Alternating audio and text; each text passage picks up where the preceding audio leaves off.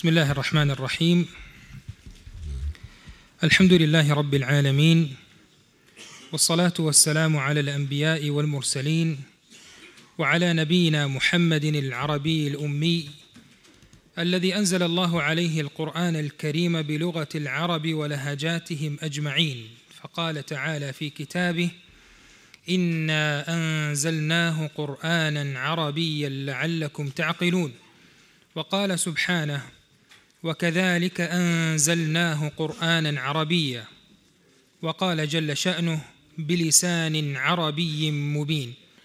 فكان من إعجاز هذا الكتاب هو نزوله بهذه اللغة التي تشرق بها الألسنة وتفرح بها الأفئدة لما تتميز به من فصاحة وبيان وبلاغة. صاحب السمو الأمير منصور بن خالد آل سعود سفير خادم الحرمين الشريفين لدى مملكة إسبانيا أصحاب السعادة السفراء don Pedro Antonio Pérez director de la Fundación Casa Árabe سعادة الأستاذ محمد المبارك ممثل مركز الملك عبد الله بن عبد العزيز الدولي لخدمة اللغة العربية سعادة الأستاذ بندر بن فهد الجويع الملحق الثقافي السعودي بمدريد السادة الدكاترة المؤلفين والباحثين السادة والسيدات الحضور أحييكم بتحية الإسلام العربية. السلام عليكم ورحمة الله وبركاته. ثم نرحب بكم في هذه الندوة والتي يرعاها مركز الملك الملك عبد الله بن عبد العزيز الدولي لخدمة اللغة العربية وتنظمه الملحقية الثقافية السعودية بمدريد وتستضيفه مشكورة مؤسسة البيت العربي بمدريد.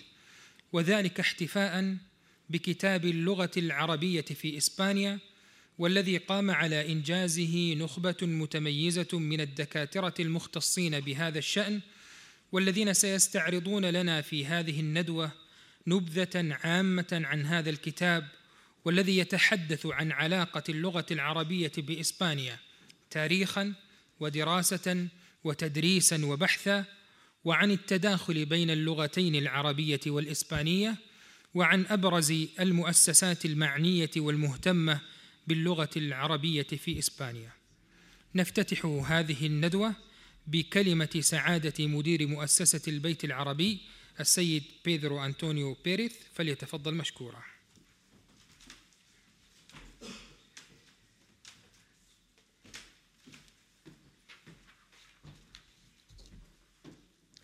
Buenas tardes, Alteza, señor embajador, agregado cultural, amigos y amigas. Hoy me complace inaugurar la presentación del estudio sobre la lengua árabe en España, publicado en árabe por el Centro Internacional para la Lengua Árabe del Rey Abdallah bin Abdelaziz, que organiza la Agregaduría Cultural de la Embajada de Arabia Saudí en España. Me gustaría agradecer su presencia a Su Alteza el Príncipe Embajador Saudí Mansur bin Khalid Al-Farhan Al-Saud, así como al agregado cultural de la Embajada de Arabia Saudí y al Centro Internacional para la Lengua Árabe del Rey Abdallah bin Abdelaziz, el haber decidido presentar el estudio en Casa Árabe. La presentación es, además, especialmente oportuna porque coincide con el comienzo del curso académico en el Centro de Lengua de Casa Árabe. La lengua árabe es la mejor vía de acercamiento al mundo árabe e islámico. En este sentido, desde sus inicios, فقد راهن البيت العربي على تدريس العربية كلغة أجنبية في مركزه في مدريد وجعله أساسا لأنشطته وخلق مركز اللغة سنة 2008 ومن ثمة فإن من بين أهدافنا الاستراتيجية ومواصلة تدريس العربية كوسيلة فعالة للاقتراب من الثقافة والمجتمع في الدول العربية. و منذ ذلك الحين فإن مركزنا قد تحول إلى مرجع لتعليم العربية الفصحى والعامية في مدريد. وهذا ما يعكسه العدد الكبير للطلبة الذين يدرسون العربية عندنا حوالي 500 طالب وكذلك نوعية الأساتذة وتطور المناهج الدراسية. وقد شهد المركز تطورا كبيرا بتوسيع عرضه التربوي وتنوع جمهوره ليشمل كذلك الأطفال سنة 2014 لتدريس العربية للأطفال من 3 إلى 12 سنة وكذلك المخيم الصيفي وقد تلقت فصول الأطفال قبولا خاصا من قبل الأطفال وأسرهم. المختلطة في الكثير منها.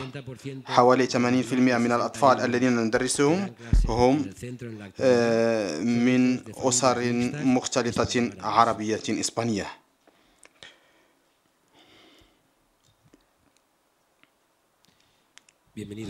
مرحبا سيد سعادة السفير.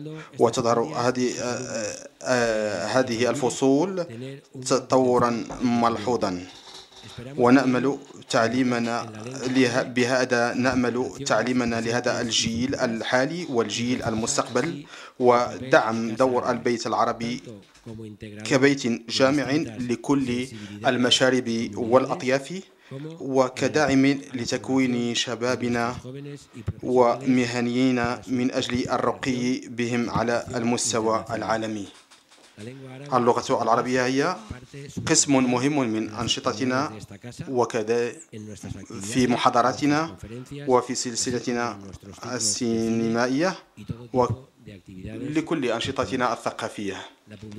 وإصدار هذه الدراسة التي تجمعنا هو حلقة من مجموعة من البحوث التي يصدرها المركز الدولي للغة العربية الملك عبد الله بن عبد العزيز لخدمة اللغة العربية ونحن فخورون أن يكون من الدراسات الأولى هذه الدراسة التي انكبت على اللغة العربية في إسبانيا بمشاركة ثلة من الأساتذة والخبراء الإسبان. ثلاثة منهم موجودون معنا الآن. ودون الإطالة أعطي الكلمة. أشكركم وأعطي الكلمة لصاحب السمو الأمير منصور بن خالد الفرحان. السعود ولممثلي المركز ليعرفونا أكثر بهذه المبادرة. شكرا جزيلا.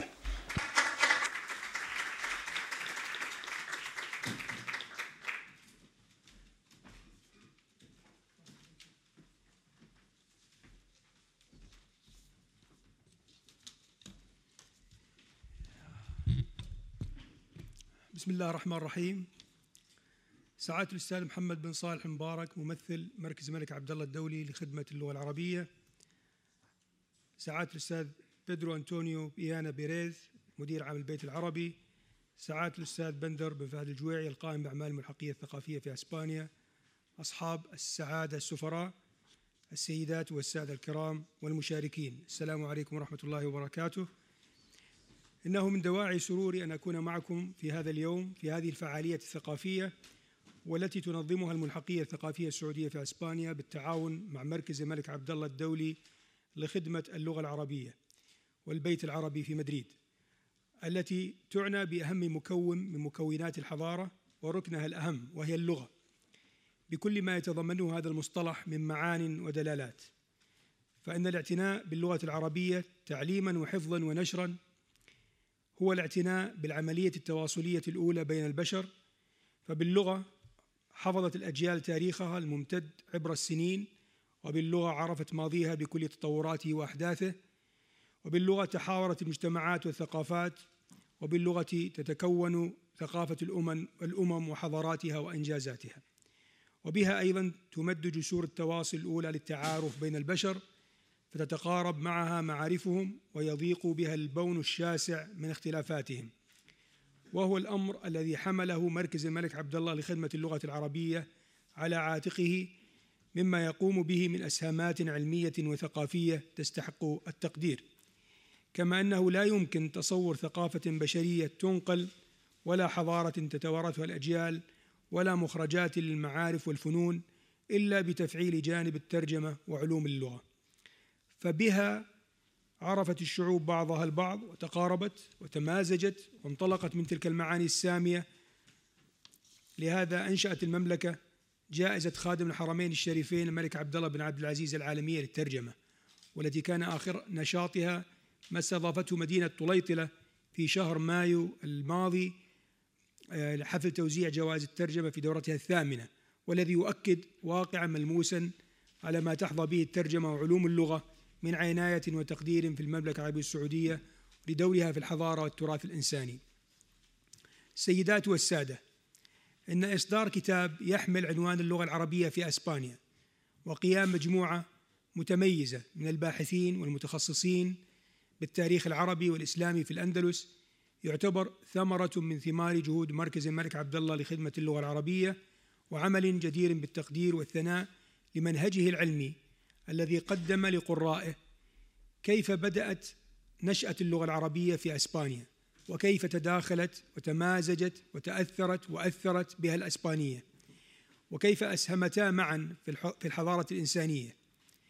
ونشيد بما جاء في هذا الكتاب من طرح موضوعي وبالأخص ما تلقاه ما تلاقيه اللغة العربية في أسبانيا من اهتمام بالغ إذ خصصت مختلف الجامعات الأسبانية دراسات لمرحلة البكالوريوس في اللغة العربية وجامعات أخرى للدراسات اللغات العربية والإسلامية بالإضافة لتواجد عدد من المعاهد العلمية والأكاديمية لتدريس اللغة العربية.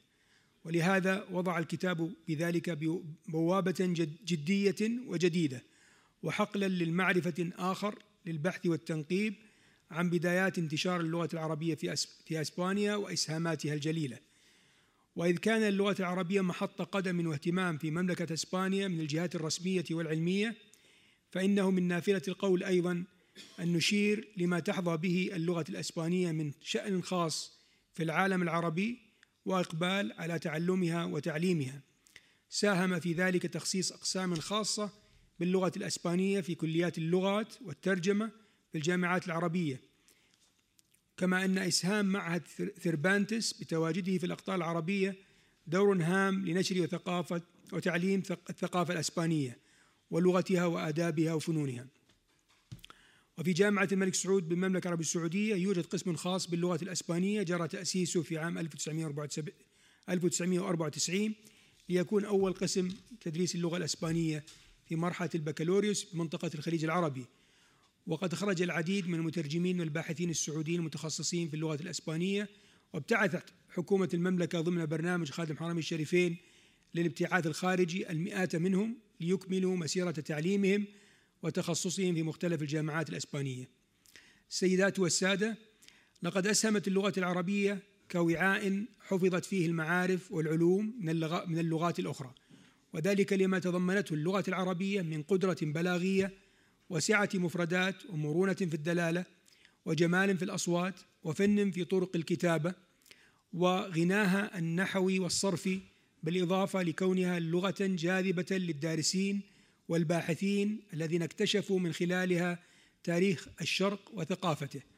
ولا زالت المؤلفات المؤلفات الكبار ومراجع البحوث وفهارس الكتب تذكر تذكرنا بما خلده التاريخ من من عناوين لا يزال عبق كتاباتها بين رفوف المكتبات فما تركه ابن حزم وما تجلت به ولادة وشعر ابن زيدون وتاريخ ابن القوطية وابن بسام وفلسفة ابن الطفيل وما تأثر به جميع مؤلفي الأندلس من بيئة خصبة للكتابة والتأليف فكيف إن كان الحديث عن اللغتين العربية والأسبانية؟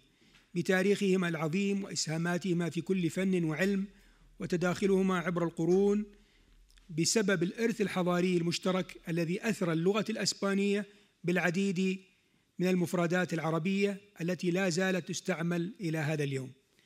السيدات والسادة إن إقامة مثل هذا النوع من الفعاليات الثقافية لا شك يسهم في إثراء المكتبة العربية والأسبانية ويعزز الترابط اللغوي والحضاري والإرث الممتد عبر السنين في مجالات اللغة والترجمة فكانت المؤلفات العربية تصوغها أقلام المترجمين الأسبان لتكون مادة جيدة في الفن, في الفن والشعر والرواية والأدب والعكس كذلك. كما أنه أيضا يعزز التواصل والتعاون والصداقة بين إسبانيا والمملكة العربية السعودية والعالم العربي عموما.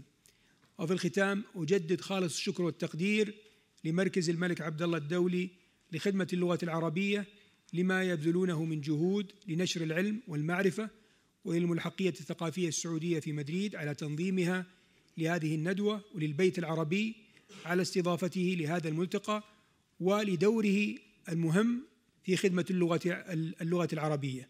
متمنيا للجميع دوام التوفيق والنجاح. والسلام عليكم ورحمة الله وبركاته.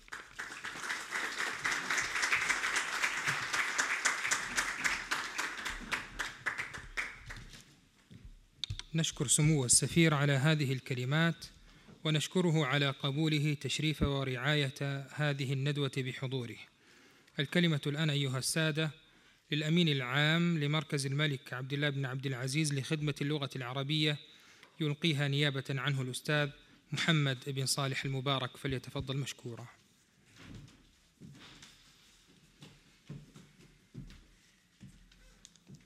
السلام عليكم ورحمة الله وبركاته. صاحب السمو سفير خادم الحرمين الشريفين لدى مملكة أسبانيا. سعادة الملحق الثقافي السعودي في سفارة خادم الحرمين الشريفين أصحاب السعادة السفراء. أيها العلماء أيها الباحثون أيها الإخوة الحضور السلام عليكم ورحمة الله وبركاته. يسرني في البداية أن أنقل لكم تحيات سعادة الأمين العام لمركز الملك عبد الله بن عبد العزيز الدولي لخدمة اللغة العربية الدكتور عبد الله بن صالح الوشمي. وأخص صاحب السمو سفير خادم الحرمين الشريفين نظير تفضله بالرعاية والدعم لتعاون المركز مع الملحقية الثقافية في تنظيم هذه الندوة. وحيث تعذر حضور سعادة الأمين العام لظرف صحي طارئ فإني أسعد بأن أقرأ على أسماعكم جزءا من كلمته بهذه المناسبة. بعد توجيه صادق الدعوات والشكر لمقام صاحب السمو السفير وسعادة الملحق الثقافي ثم قال سعادته تقوم المملكة العربية السعودية بتوجيهات حكيمة من لدن خادم الحرمين الشريفين الملك سلمان بن عبد العزيز يحفظه الله بجهود كبيرة في دعم حضور اللغة العربية في العالم على مستوى المؤسسات المتعددة والمنظمات الدولية وهي تنطلق في ذلك من الإيمان بأن اللغات هي مصادر ثقافية كبرى. ووسائل للتواصل بين الحضارات المتعددة وينشط المركز في عدد كبير من الدول وخاصة في الصين والهند وإندونيسيا وبوركينا فاسو وجزر القمر وموريشيوس وتركيا والبلاد العربية ويتعاون لتحقيق أهدافه مع المنظمات المتعددة. وتجدون بين أيديكم ملخصات تعريفية عن المركز وجهوده. ونسعد في هذا اليوم بأن نطلق برنامجا برامج جديدة لخدمة اللغة العربية في أسبانيا بالتعاون مع المؤسسات الرائدة والباحثين الأسبان المتميزين. ويسرني بهذه المناسبة أن أقدم لهم صادق الشكر لمساهمتهم معنا في الكتاب الذي حرره سعادة الدكتور ماء العينين وحول اللغة العربية في أسبانيا وهو الموضوع الذي تنعقد في إطاره هذه الندوة لتكون بداية في التعاون بين المركز والمؤسسات المختلفة في أسبانيا بإذن الله. أثق بنجاح هذه الندوة لتميز الباحثين وحرص الملحقية الكبير على دقة التنظيم والإعداد. وأخيرا حماسنا المشترك في التعارف اللغوي والتكامل الثقافي. ويسعدنا أن نلتقي دائما معكم في دروب الخير والتعاون في أهدافنا المشتركة. وتقبلوا تحياتي وتقديري. والسلام عليكم ورحمة الله وبركاته.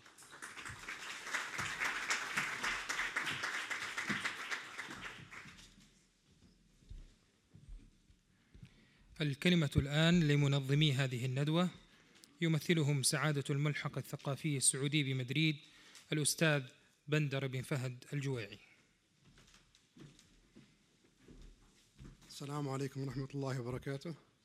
صاحب السمو سفير خادم الحرمين الشريفين في مملكة إسبانيا الأمير منصور بن خالد بن عبد الله الفرحان آل سعود سعادة السيد بيدرو بيغان مدير مؤسسة البيت العربي سعادة مدير عام الشؤون الإدارية والمالية في مركز الملك عبد الله بن عبد العزيز الدولي لخدمة اللغة العربية الأستاذ محمد بن صالح مبارك.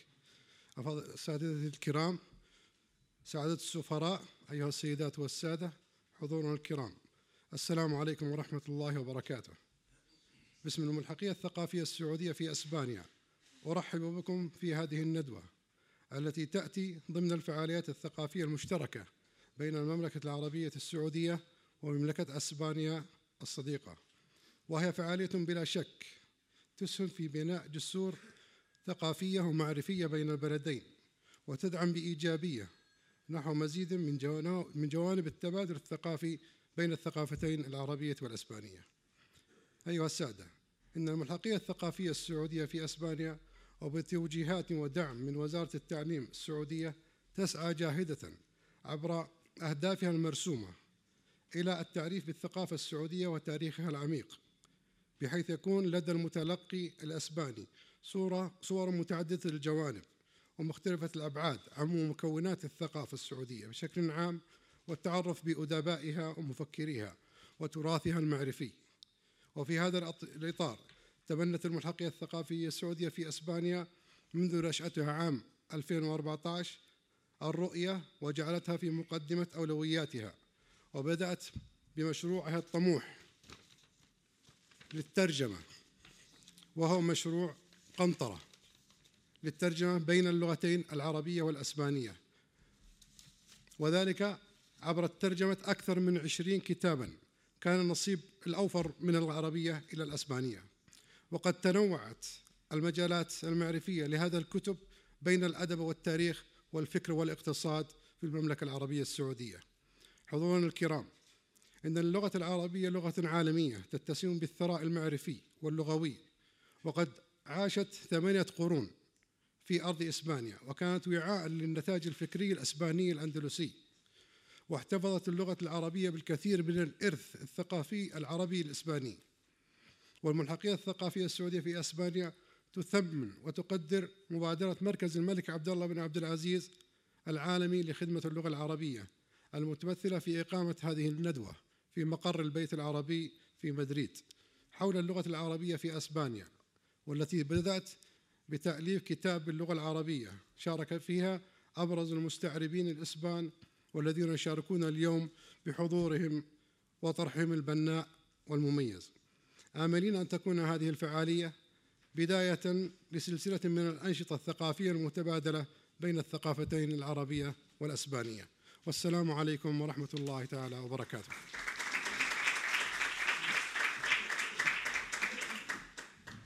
كل الشكر والتقدير لسعادة الملحق وللملحقية الثقافية السعودية بمدريد على التنظيم وحسن الترتيب. اللغة العربية في إسبانيا كلمة تعريفية عن هذا الكتاب وأهمية اللغة العربية يلقيها الدكتور ماء العينين العتيق وهو محرر كتاب هذه الندوة وهو أستاذ الدراسات العربية والإسلامية بجامعة غرناطة مدير الشؤون الثقافية والتعاون العربي بجامعة الحسن الأول عضو الهيئة الأكاديمية للتقييم بقسم الدراسات العربية والإسلامية بجامعة غرناطة عضو مجموعة البحث المظاهر اللغوية والاجتماعية للتعدد الثقافي بالأندلس شاعر له ديوان شعري ومشاركات دولية في مهرجانات عديدة وحاصل على جوائز وتقديرات متنوعة في ميدان قرض الشعر منسق التعاون بين جامعة الحسن الأول وكل من جامعة نايف للعلوم الأمنية والجامعة الإسلامية بالمدينة المنورة ومنسق التعاون بين جامعة غرناطة والجامعة الإسلامية بالمدينة وتم عرض برنامج خاص عنه في القناة السعودية الثانية خلال رمضان المنصرم ضمن سلسلة نائيا عن الأهل التي تتحدث عن الكفاءات المسلمة بالمهجر يتفضل سعادته بإلقاء كلمته.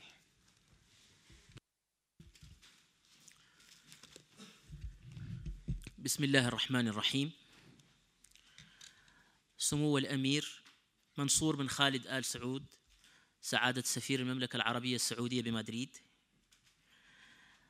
أصحاب السعادة السادة السفراء وأعضاء التمثيليات الدبلوماسية الحاضرين معنا. سعادة الملحق الثقافي السعودي الدكتور بندر الجويعي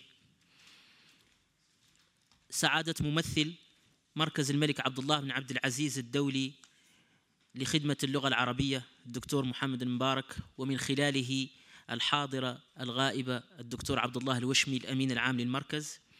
سعادة مدير مؤسسة البيت العربي السيد بيدرو بيينا زملائي الأساتذة الحاضرين معنا الدكتور إغناثيو الدكتور نيكولاس الدكتور إغناثيو والدكتورة باربارا التي تعذر حضورها. سعادة أو السادة الحضور الكرام الحضور الكريم. قبل أن أباشر الحديث عن كتاب اللغة العربية في إسبانيا الذي بين يديكم أود الإشارة إلى لفتة في هذا المقام وهي أن الأمم المتحدة قررت الاحتفال منذ ثلاث سنوات تقريبا أو أربع بيوم عالمي للغة العربية. وتم إقرار الثامن عشر من ديسمبر من كل سنة يوما عالميا للغة العربية غير أن بداية هذا اليوم قد تخفى على الكثيرين وهي أنه اقتراح مشترك بين المملكتين السعودية والمغربية في سنة 2012 و12 ليس بدعا أن تشعر إبان تجوالك في إسبانيا بروح عربية تحفك أن حللت حتى لا تكاد تنوء فيها بالغربة كما في غيرها من بلاد أوروبا. هذه الروح التي تسري في إسبانيا هوائها ومائها أشجارها وديارها لا تفتأ تراها جلية على جدرانها ولا تنفك تحس بها خفية في سكانها. هو نداء تلك الروح العربية ما أهوى أبناء الضاد إلى هذه الأرض أقدامهم فأسكنوها أحلامهم. إذ نشأت عرى ممتدة في القرون بينهم وإياها هنا عانق الشيح والقيصوم النرجس والرمان. هنا شمت نخلة الداخل على بساط الوادي الكبير. لم تغادر العربية إسبانيا بعد الأندلس بل ظلت كامنة تلوح طورا وتحتجب طورا على تباين الطالبين. كان ممن استجاب داعي الأندلس قبل سنة ويزيد وفد مجلس أمناء مركز الملك عبد الله بن عبد العزيز الدولي لخدمة اللغة العربية مؤتلفين في الاجتماع الثالث عشر بحاضرة غرناطة. وإذ زار الوفد عددا من الجامعات العريقة في إسبانيا للتباحث بشأن الاهتمام باللغة العربية وتدريسها ومسارات خدمتها فإنهم لم يغفلوا الوقوف على أهم الآثار العربية بها أن زاروا المسجد الجامع بقرطبة وقصر الحمراء بغرناطة.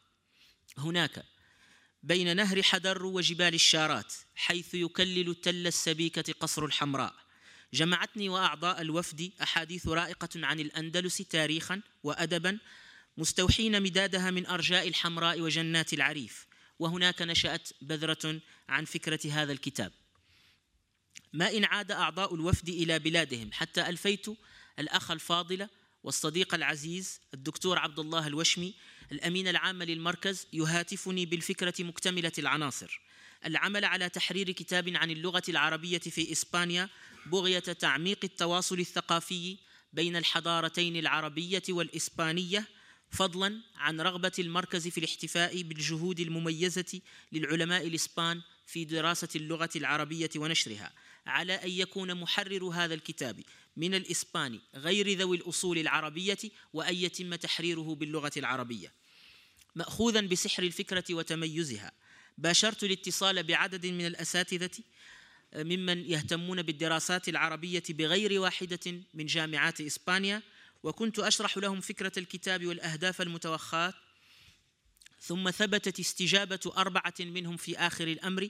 هم الذين وجد لهم عزم العمل في الكتاب من الأساتذة الإسبان وينتمون إلى جامعات مدريد وقادس ومالقة وغرناطة.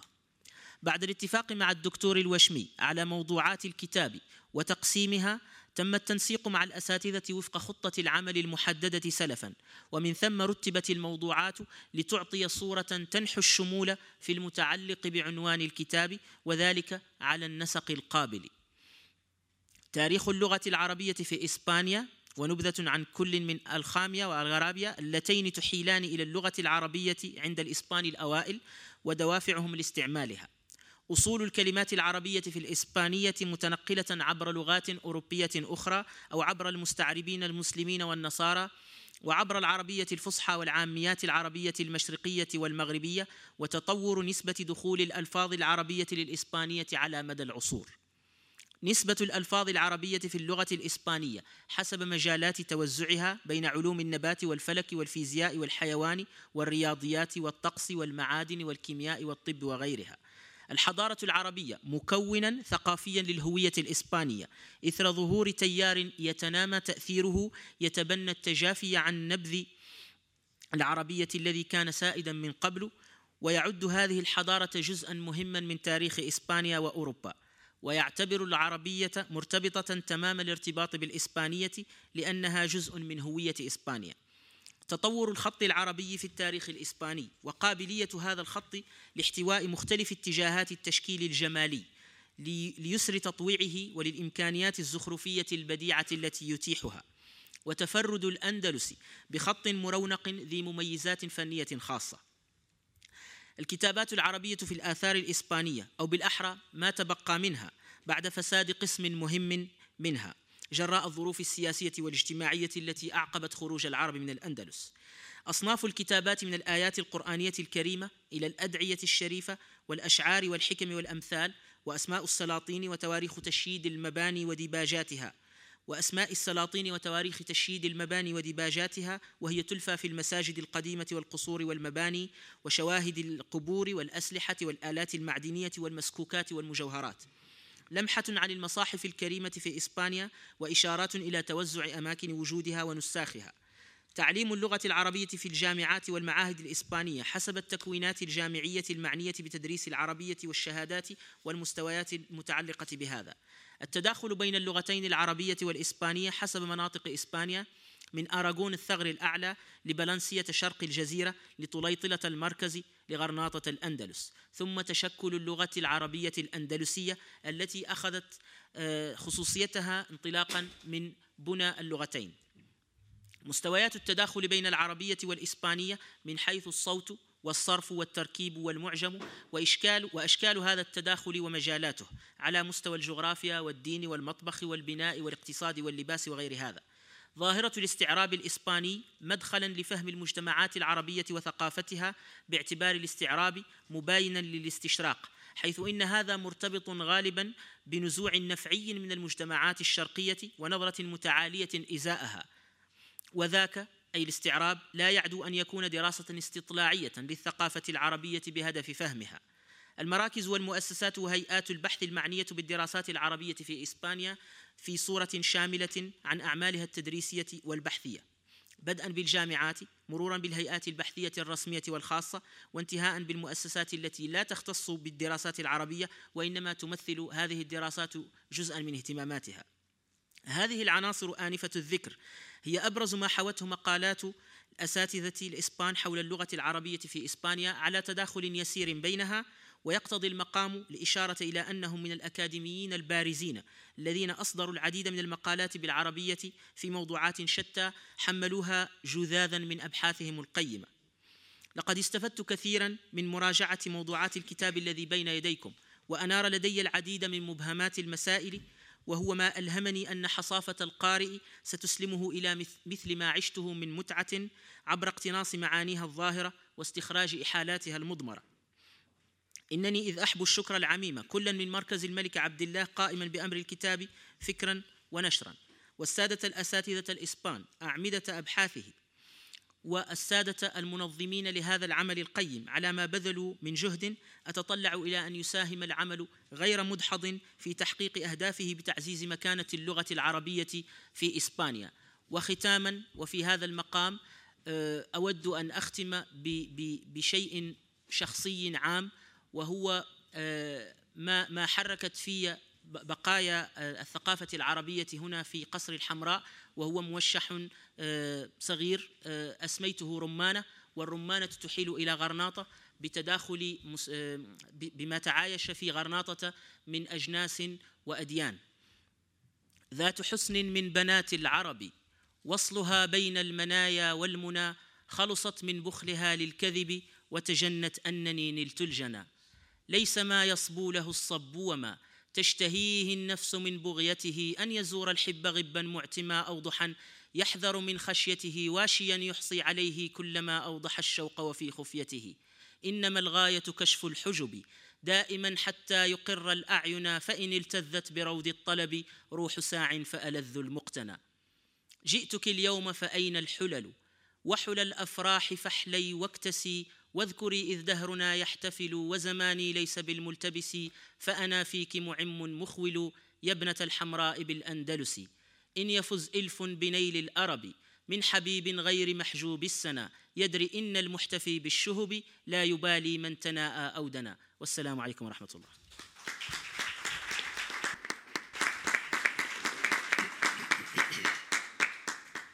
نشكر سعادة نشكر لسعادة لسعادة الأستاذ ماء العينين هذا العرض الوافر عن هذا الكتاب. ونفتتح الآن الندوة مع الأساتذة الباحثين في كتاب اللغة العربية في إسبانيا عرضا عاما عن هذا الكتاب. نبتدئ بسعادة الدكتور إغناثيو غوتيريث دي تيران وهو أستاذ اللغة العربية بجامعة أوتونوما بمدريد. يقوم بتدريس اللغة والأدب العربي الكلاسيكي بالإضافة إلى تدريس مواد خاصة بماجستير الدراسات العربية والإسبانية المعاصرة وهو أيضا مترجم محلف من العربية إلى الإسبانية والعكس. من مجالاته البحثية التحول الديمقراطي في العالم العربي والإسلامي التاريخ المعاصر للصومال تدريس اللغة العربية ومن إصداراته ألف العديد من المقالات والكتب ذات صلة ذات الصلة بمجالات الدراسة من بين أحدث الإصدارات تقرير حول الانتفاضات العربية وشارك في تحرير وترجمة كتاب الروض العاطر في نزهة الخاطر للنفزاوي كما يشارك في عدد من المجلات والصحف العربية مثل مجلة آفاق المستقبل الإماراتية وجريدة القدس العربي وهو مترجم رسمي للغة العربية منذ عام 1996 فليتفضل مشكورا بعرض ما لديه في وقت لا يتجاوز 15 دقيقة. شكرا جزيلا. أنا سأحاول أن أقصر الوقت قدر الإمكان. لا أريد أن أطول عليكم. وعلما بأن المداخلات السابقة كانت قصيرة فإني لا أريد أن أستغل الوقت. علما بأن الكثير مما سوف أقوله تفضل به الأخ الكريم مع العينين فهو تحدث بإسهاب عن محتويات الكتب والكتاب عفوا وبالتالي أنا في غنى عن الحديث بالإسهاب عن هذا الكتاب والفصل أو الجانب الذي عالجته بدوري. طبعا أريد أن أتوجه بالشكر الجزيل للسادة السفراء والملحقين الثقافيين الذين شرفونا آه، وكذلك أريد أن أشكر شكرا جزيلا البيت العربي الذي سبق أن استضاف الكثير من من الفعاليات الثقافية من تقديم الكتب إلى تنظيم المؤتمرات والندوات التي تتعلق بالجوانب الاقتصادية والسياسية والثقافية. ومما أفرحني وسرني اليوم أن نعرف أن عدد الطلبة هنا وصل إلى 500 طالب وهذا عدد كبير جدا ومما يدعو إلى الافتخار. أتمنى لو كان هذا العدد مثل مثله في جامعتنا وفي في الأقسام التي تدرس اللغة العربية. وطبعا نريد أن نتوجه بالشكر إلى الأخوين الكريمين سيف وعبد الرحيم الذي اللذان يقومان اليوم بالترجمة الفورية. فهؤلاء ورثاء هذه الحركة الاستعرابية علما بأن أول مؤسسة آه، اعتنت أو عنيت بالمسألة العربية في إسبانيا كانت مؤسسة مدرسة المترجمين في طليطلة كما تفضل به الأخ مع العينين وخصوصا في مقدماته. ولذلك الترجمة عنصر أساسي فيما يتعلق بالعلاقة العضوية بين الثقافة الإسبانية والثقافة العربية. وطبعا أريد أن أشكر مركز الملك عبد الله بن عبد العزيز الدولي للخدمة العربية لأن مثل إصدار هذه الكتب يخدم اللغة العربية ويخدم المصالح الثقافية والحضارية بين الثقافة الإسبانية والثقافة العربية.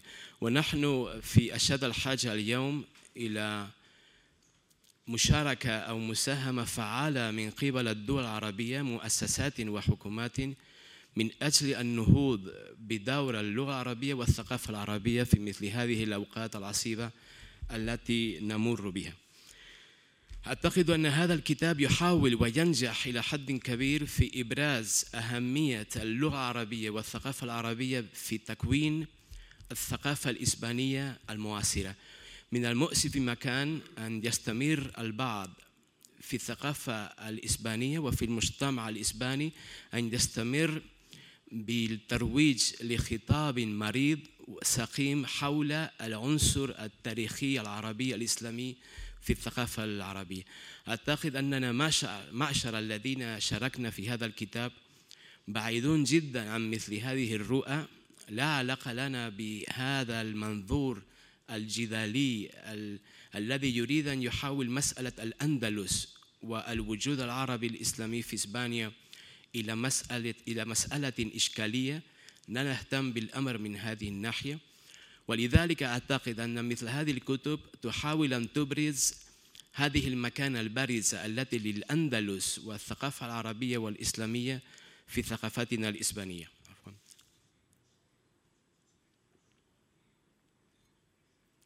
ومما يؤسفني أيضا أن أن أرى كيف يتم تهميش هذا العنصر وهذا المكون الأساسي في تاريخنا أن يتم تهميشه في ركن منسي من أحداثنا التاريخية. فإذا عدنا إلى المناهج التعليمية والتربوية التي يستخدمها أطفالنا وشبابنا اليوم في المدارس سوف نجد أن الحيز المكرس للثقافة العربية وللأندلس في هذه الكتب حيز صغير جدا وكأن هناك من يريد أن يمر مرور الكرام بهذه التركة التي نعتز بها ونفتخر بها بكل سيئاتها وبكل حسناتها.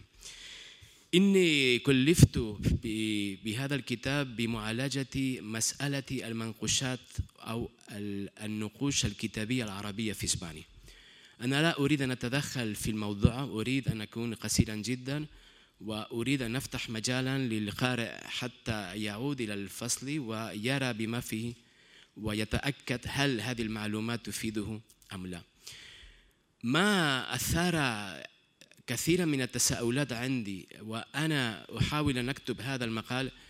قلة هذه المنقوشات وقلة هذه الأثار المتبقية لدينا والإهمال الذي تعرض له العديد من هذه هذه المحتويات وهذه الكتابات عبر العصور. لم نجد اليوم إلا قلة من هذه المنقوشات أو النقوش الكتابية. وهي معروفة من ما كتب على جدران الحمراء مرورا بالقصر الإشبيلي وما تبقى لنا في مناطق معينة مثل مرسيا وغيرها. وطبعا من الممكن أن يقول قائل على كل حال هذه المتبقيات كثيرة جدا وغنية. نعم صحيح. ولكن ما كان لدينا قبل العصور وقرون عدة كان أكثر بكثير. وهذا مما مما يدعونا إلى الحفاظ على هذه الآثار خصوصا وأنني وجدت أيضا وأنا أكتب هذا المقال أن إذا كان هناك شيء يتأكد لنا ويتبين لنا من خلال دراسة هذه الآثار وهذه النقوش الكتابية أن القيمة الأساسية لهذه النقوش لهذه المنقوشات مكتوبة على قلوبنا. وهذه رسالة خالدة ورسالة عميقة في عنصر التاركة الثقافية الأندلسية. الأندلسيون يشهد لهم اهتمامهم بالجمال واهتمامهم بالرسالة واهتمامهم بالمضمون وتزويق النفس وكيف كانوا يتباهون وأيضا كيف كيف كانوا يعتزون بتقديم اشياء جميلة ومفيدة في ان في الأن نفسه للحضارة العربية ولكل الحضارات. واعتقد أنها هي الرسالة الأساسية في مثل هذه المنقوشات الرسالة الذاتية الرسالة الضمنية الرسالة التي يجب أن نستفيد منها. فقد كنت أريد أن أقول هذا الكلام كما قلت سابقا اعتقد انه من خير تقديم أن ندعو الناس إلى قراءة الفصول الموجودة في هذا الكتاب وامتدادا أو استفاضة بما تفضلت به سابقا. دائما أتذكر بيت الشعر الشهير. لا أتذكر من كان قائله ربما أحد الزملاء يذكرني باسمه. ولكن بيت الشعر تقريبا كان يقول وكأن المغاني زلت وبقيت المعاني. أي وكأن المباني اختفت ولم يبق لدينا هذا المعنى الأصيل الذي نبحث عنه وهو موجود أمامنا ولا ولا يتطلب منا الأمر إلا استقصاء الحقائق والتوصل إلى هذه الحقيقة التي هي الحقيقة الأندلسية. وشكرا جزيلا.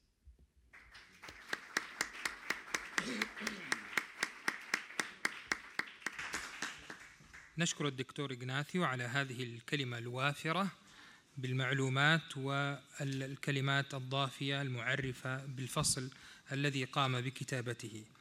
الكلمة الآن للدكتور إغناثيو فيراندو فروتوس وهو حاصل على شهادة الدكتوراه في الدراسات السامية في علم اللهجات وحاليا يشغل منصب دكتور في جامعة قادس حيث يقوم بتدريس قواعد اللغة العربية وتاريخها وغيره وتشمل اهتماماته البحثية اللغويات وعلم اللهجات خاصة اللهجات الأندلسية وتاريخ اللغة العربية والنحو العربي والنثر والشعر الأندلسي.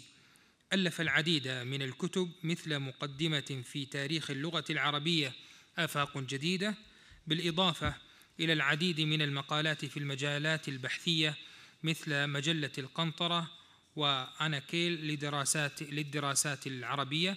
فليتفضل مشكورا في وقت قدره خمسة عشر دقيقة. شكرا. صاحب سمو الأمير منصور بن خالد بن عبد الله الفرحان السعود سفير المملكة العربية السعودية في مدريد. سعادة الدكتور محمد مبارك ممثل الأمين العام لمركز الملك عبد الله لخدمة اللغة العربية. سعادة آه، السيد بيدرو بيينا المدير العام لمؤسسة البيت العربي في إسبانيا. آه، سعادة الدكتور بندر الجوائي الملحق الثقافي السعودي في إسبانيا. أصحاب السعادة والسمو الزملاء الأفاضل أيها الحفل الكريم. لي شرف عظيم أن أشارك في حفل تقديم كتاب اللغة العربية في إسبانيا مع هذه الحفنة الجليلة من الزملاء أمام القائمين على إصدار هذا الكتاب الجليل وفي مقر البيت العربي في مدريد الذي يسعى حثيثا إلى أن يكون بمثابة همزة الوصل بين الثقافتين العربية والإسبانية. لذلك لا يسعني هنا إلا أن أعبر عن جزيل الشكر وعميق الامتنان. ويعود الشعور بالسرور والغبطه الذي يملأ قلبي وفؤادي الآن إلى أسباب كثيرة. سأكتفي الآن بالإشارة إلى ثلاثة منها لا غير. إذ أنني لا احبذ الإطالة في الكلام ولا أستحسن الإسهاب في الحديث. السبب الأول هو سبب بسيط وهو أن هذا الكتاب الذي بين أيديكم هو مكتوب باللغة العربية بلغة الضاد. هذا أول ما يلفت انظار القراء الذين يتصفحون لأول مرة هذا الكتاب. لما أقول ذلك؟ لأن البحوث والدراسات العلمية التي تتناول موضوع تأثير اللغة العربية على اللغة الإسبانية أو التداخل بين اللغتين كثيرا ما في الأوساط الأكاديمية الإسبانية ولا أقول فقط الإسبانية بل الغربية عموما هي مكتوبة باللغات الغربية. فإذا ألقينا نظرة على ما يجري به العمل في أنشطة التعليم والبحث في اللغات المختلفة الأجنبية وأقصد هنا اللغة الإنجليزية والألمانية وغيرها من اللغات. نجد أن اللغة الأولى في للتواصل الوسيلة المفضلة لهذه الأنشطة التدريسية والتعليمية والبحثية والأكاديمية والثقافية إنما هي اللغة المدروسة اللغة الإنجليزية أو الألمانية أو غيرها من اللغات في حين أن اللغة العربية من هذه الناحية تعاني من نقص شديد في إسبانيا وفي بلدان غربية أخرى. ليت اللغة العربية تجري نفس المجرى وليت كانت اللغة العربية هذه اللغة الأولى والمفضلة والمحبوبة لإجراء كل هذه الأنشطة الثقافية. السبب الثاني هو أن الكتاب الذي بين أيديكم يأتي لإبراز أهمية اللغة العربية وذلك من ناحيتين مختلفتين. الناحية الأولى باعتبار اللغة العربية عنصرا مهما جدا من العناصر التي كونت اللغة الإسبانية. ومن الناحية الثانية باعتبار اللغة العربية لغة حية يقبل على دراساتها وتعلمها عدد لا بأس به من الإسبان. في مداخلتي المتواضعة في الكتاب بذلت قصارى جهدي لتوضيح وتفسير بطريقة علمية وموضوعية بقدر الإمكان طبيعة الحل بعض الجوانب المتعلقة بتاريخ العربية في إسبانيا. ومن بين هذه الجوانب التي تطرقت إليها في الباب المكتوب أذكر على سبيل المثال لا الحصر مثلا بقاء اللغة العربية بعد ما يسمى باللغة الإسبانية بال Reconquista أو حروب الاسترداد لأن اللغة العربية لم تنقرض فور آه، طرد المسلمين والموريسكيين من إسبانيا بل إنها بقيت موجودة ومتداولة في الكثير من المناطق الإسبانية. ومن هذه الجوانب التي آه، كتبت عنها في الباب مسار الكلمات العربية الداخلة في اللغة الإسبانية لأن عامة الإسبان أو على الأقل الإسبان المثقفين يعرفون أن معظم الكلمات التي تبدأ بألف لام باللغة الإسبانية لها أصول عربية ولكنهم لا يعرفون ما هو تاريخ هذه الكلمات. ما هي التغيرات الصوتية التي آه، وقعت عليها؟ أنا أعطيكم فقط مثال بسيط وهو كلمة معروفة باللغة الإسبانية هي كلمة البنيل وهو العامل في البناء. ربما الكثير من الإسبان يدركون أن هذه الكلمة هي كلمة عربية وأصلها البناء. ولكن السؤال هو من أين أتت اللم الأخيرة باللغة الإسبانية البنيل ومن أين أتت حركة الإي الكسرة باللغة الإسبانية؟ في هذه الجوانب آه، هذه الجوانب هي الجوانب التي حاولت آه، في الباب آه، الدراسة والتوضيح طبعا يعني الإي تأتي من الطريقة الغرناطية للنطق بالآ التي تحولت يعني مالت إلى الإي واللم الأخيرة دخلت الكلمة بعد دخولها اللغة الإسبانية لأن الكثير من الكلمات الإسبانية التي تنتهي بحركة يعني يضاف إليها ويضاف إليه إليها حرف في الأخير. لأن الأذان الإسبانية معتادة على إكمال أو إتمام أو إنهاء الكلمة بصوت أو بحرف كامل ولا بحركة. على الأقل حركة الإي أنا مقتنع بأن القراء الإسبان سوف يستفيدون أو على الأقل القراء الإسبان الذين يستطيعون أو يقدرون على قراءة اللغة العربية سوف يستفيدون من كل الأبواب آه، الواردة في هذا الكتاب. ولكن هناك ملاحظة وهي أن المستهدفين الأوائل هم القراء العرب. القراء العرب الذين بإمكانهم أن يكتشفوا في هذا الكتاب الكثير من الجوانب التي قد تكون آه، خفية بالنسبة إليهم. وبهذا الصدد لا يسعني هنا إلا أن أدعو آه، آه، القائمين على تنظيم هذا هذه الندوة. لتنظيم مثل هذه الندوة ولكن ندوة موجهة للجمهور آه، العرب في المملكة العربية السعودية على سبيل المثال.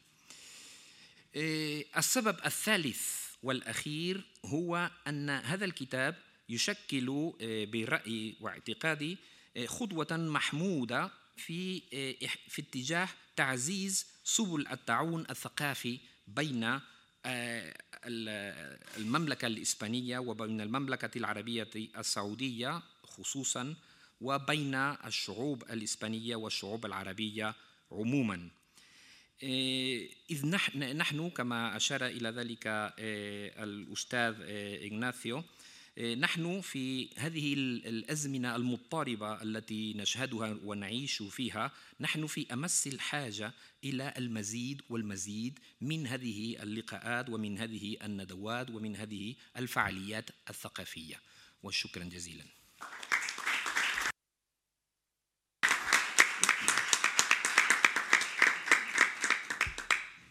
نشكر سعادة الدكتور إغناثيو على هذه الكلمات و الكلمة الآن للدكتور نيكولاس روسير نيبوت وهو حاصل على شهادة البكالوريوس في تخصص الدراسات السامية من جامعة غرناطة وحاصل على شهادة الدكتوراه من جامعة أوتونوما بمدريد ومترجم رسمي للغة العربية ويعمل مدرسا للغة وقد عمل مدرسا للغة العربية والترجمة الفورية.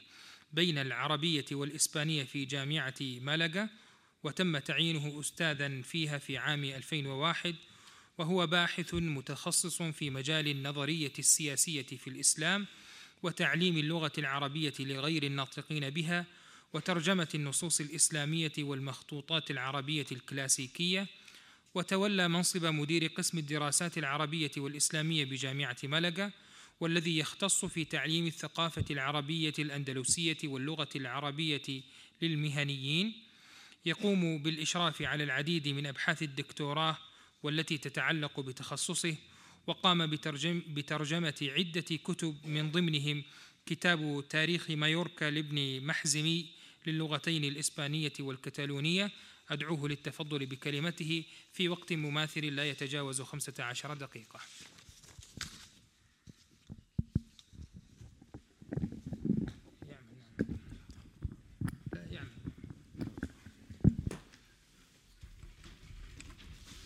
بسم الله الرحمن الرحيم. والصلاة والسلام على سيدنا محمد وآله وصحبه من تبعه بإحسان إلى يوم يبعثون. ثم أما بعد فبعد انضباط أريد أن أوجه شكري إلى سعادة السفير للمملكة العربية السعودية هنا في مدريد. وكذلك لسعادة السفراء الآخرين هنا المتواجدين بيننا وكذلك إلى آه، الملحق الثقافي لسفارة المملكة العربية السعودية هنا في مدريد وكذلك لممثل مركز الملك عبد الله آه، الدولي في آه، بن ملك عبد الله بن عبد العزيز الدولي في خدمتي أو لخدمة اللغة العربية. أريد كذلك أن أوجه شكري وامتناني كذلك لي كل من نظم هذه الندوة التي جمعتنا هنا. في هذه القضية في تعليم اللغة العربية ووجود اللغة العربية في إسبانيا. وأريد أن أشكر كل آه، من آه، شارك في هذا وبالخصوص مدير هذا البيت العربي المتواجد كذلك بيننا والذي ألقى علينا كلمة الافتتاح فينا. وكذلك أريد أن كذلك في نفس الوقت أريد أن أنتهز الفرصة آه، لأننا نحن اليوم صدف أن نكون في آه، مطلع آه، العام الهجري السنة الهجرية الجديدة 1438 وأريد أن أهنيكم الجميع بذلك بهذه المناسبة فهنيئا لكم ونتمنى لكم ونرجو لكم سنة وعام وافر بالخير. وأن يتم فيه جميع التمنيات وجميع الرغبات. وكذلك هو يعني وهذا لا يحدث إلا نادرا آه، قد صدف هذا اليوم كذلك مطلع آه، آه، السنة اليهودية. وهذا لا يحدث إلا كل 33 33 سنة أو ما يقارب ذلك. فأنا كذلك أريد أن أهنئكم بحلول السنة اليهودية. لأنني أرى بأن نحن علينا أن نؤكد دائما بأن المسلمين لسنا ليس عندنا شيء ضد أي واحد هو يتدين بدين آخر ولا بثقافة أخرى وبحضارة أخرى ولا بوطن ولا عرق ثاني. بل إذا كان هناك خلافات بيننا وبينه فهو فهي دائما في مجالات غير الدين وغير العقيدة. فعلى ذلك أهنيكم كذلك بالسنة اليهودية الجديدة. وكما يقال في في العبرية أقول لكم شانا توفا ومتوكا بمعنى سنة سعيدة وحلوة كما يقال في اللغة العبرية. وبعد ذلك آه، أريد أن أوضح مثل ما حدث مع مع أصدقائي وزملائي الأساتذة الآخرين الذين ساهموا في في تأليف هذه هذه الدراسة وهذا البحث. آه، وهذه البحوث المجموعة في هذا الكتاب. آه، أريد أن أقول بأن آه، ما كنت أريد أن أقوله في في سامي به هو أن اللغة العربية ليست لغة أجنبية في في أسبانيا بل هي لغة من لغات أسبانيا وليس فقط في هذه اللغة لغة أسبانية أو لغة في الجزيرة في الجزيرة الليبرية بل كذلك هي آه، لغة آه، آه، أسبانية أو لغة إيبرية كذلك حاليا. ليس فقط في الحقب أو في الحقبات التاريخية التي كانت فيها المسلمون موجودين من مسلمين من مدجنين ومن ومن موريسكيين بل كذلك على مدى جميع العصور التي وصلت إلى حدنا إلى حد الآن في أيامنا هذه. فما كنت أريد بذلك الإثبات على أن هذه اللغة العربية هي لغة من اللغات الأسبانية أنها هي كما تفضل الأخ والأستاذ إغناثيو فيراندو هي من المكونات وكذلك الأستاذ إغناثيو غوتيريز تيران هي من من مكونات ومقومات اللغة ليس فقط اللغة الأسبانية بل كذلك اللغة الثقافة والهوية الهوية الاجتماعية والهوية التاريخية والهوية الوطنية الأسبانية. فمن هذا الباب أنا كنت أريد قد أشرت أولا على أن تأثير اللغة العربية في البداية في اللغة الأسبانية هي آه، هو هو تأثير آه، صوتي. وإننا في اللغة الأسبانية عندنا بفضل آه، اللغة العربية أكثر من صوت آتي من اللغة العربية. وأولهما أو أول أولها هو الخاء والثاني الثاء. وكلا الصوتين يميز يميز اللغة الأسبانية من سائر اللغات المنشقة من اللغة اللاتينية القديمة. وهذه ميزة خاصة باللغة الإسبانية لا لا يشترك لا تشترك فيها لغة آه، أوروبية أوروبية لا لغة أوروبية منشقة من اللغة اللاتينية آه، من باقي اللغات المتوصلة إلينا من هذه المنشقات من اللغة اللاتينية القديمة.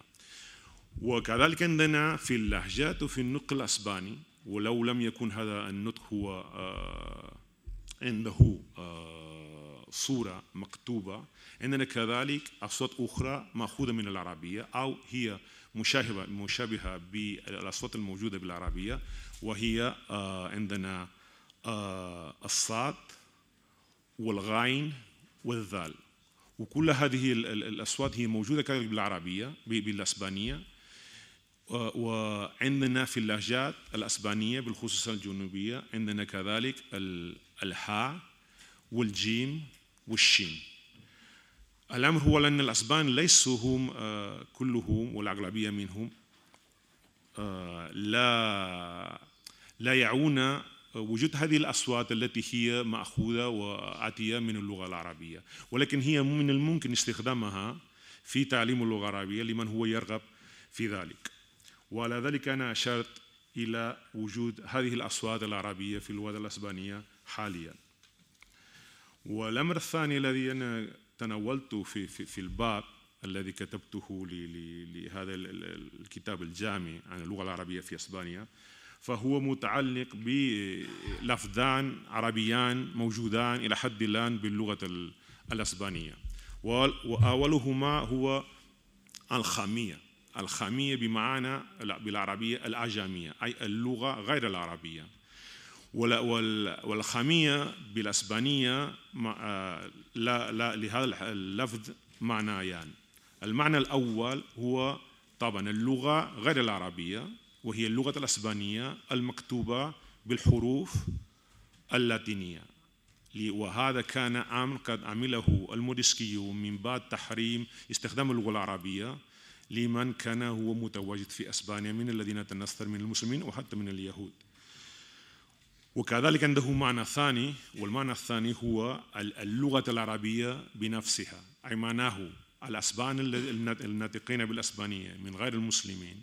كانوا يسمون الخامية الأعجمية هذه اللغة المكتوبة الأسبانية المكتوبة بالحروف اللاتينية لأن عندما هم كانوا آه، يجهلون عندما كانوا هم يجهلون اللغة حروف اللغة العربية واللغة العربية بنفسها فذلك كان آه، يشير إليهم على أن هذه اللغة هي لغة أعجمية هو أعجمية هو لغة آه، أجنبية. ولذلك كانوا يسمون هذه الكتابة باللغة العربية بالحروف العربية للغة الأسبانية وكذلك للغة الكتالانية وللغة الأراغونية كانوا يسمونها عجمية. إذا عندنا العجمية في الأسبانية الألخامية من الأضداد بالأسبانية لأن العجمية بمعنى اللغة العربية واللغة غير العربية. إذا عندنا هذه الظاهرة الموجودة في العربية من الأضداد أي الكلمات التي في نفس في نفسها هي عندها ذلك المعنى وعكسه فعندنا كذلك موجودة في العرب هذه الظاهرة موجودة بالأسبانية بفضل العربية بهذه الكلمة الأعجمية التي هي آه، انتقلت إلى اللغة الأسبانية باسم الخامية وعندنا لغة. آه، آه، لفظ آخر وهو الغربية الغربية الغربية بالأسبانية بمعنى اللغة العربية وهذا ميزة للغة العربية لا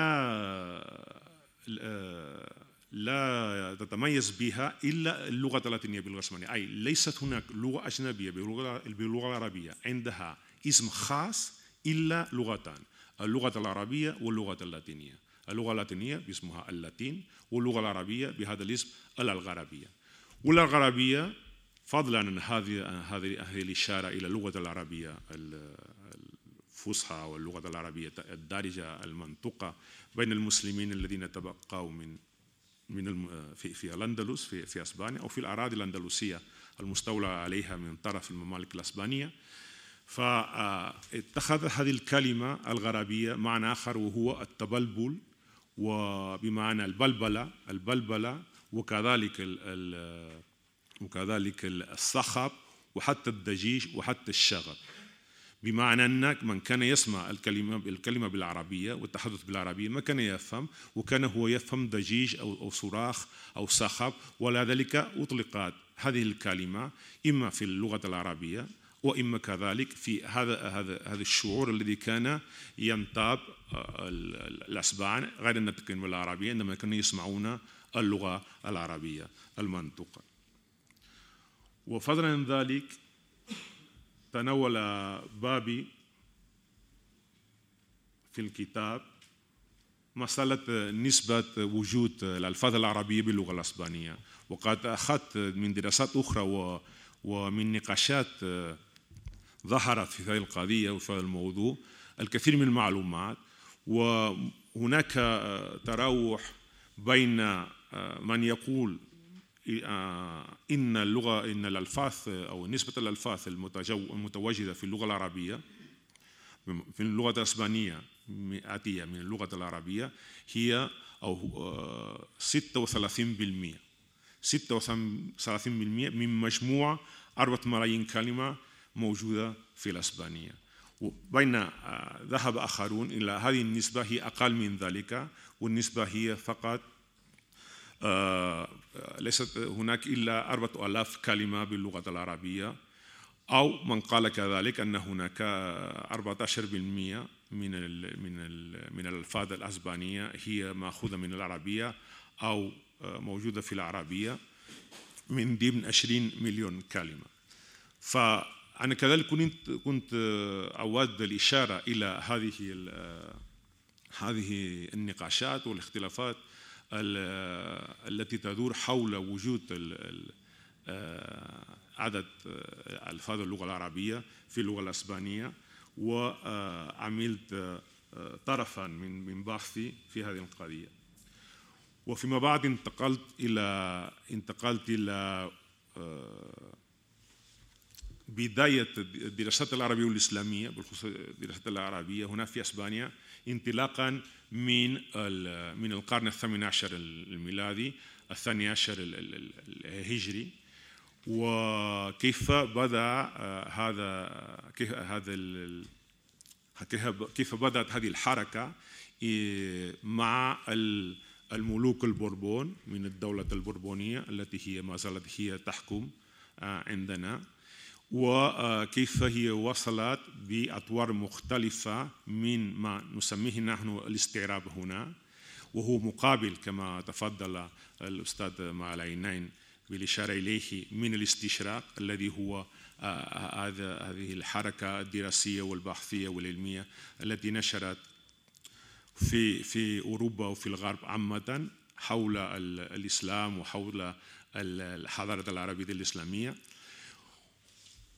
و وهذه الحركة التي هي الاستشراق هي قد تمثلت في إسبانيا بالاستيراب. وهذا الفرق بين وجود الاستشراق خارج إسبانيا والاستيراب داخل إسبانيا العيد هو العيد هو إلى أن في الأسبان عندهم تاريخ مكتوب بالعربية وهم كانوا عرب مسلمين قبل أن أصبحوا نصارى وأوروبيين.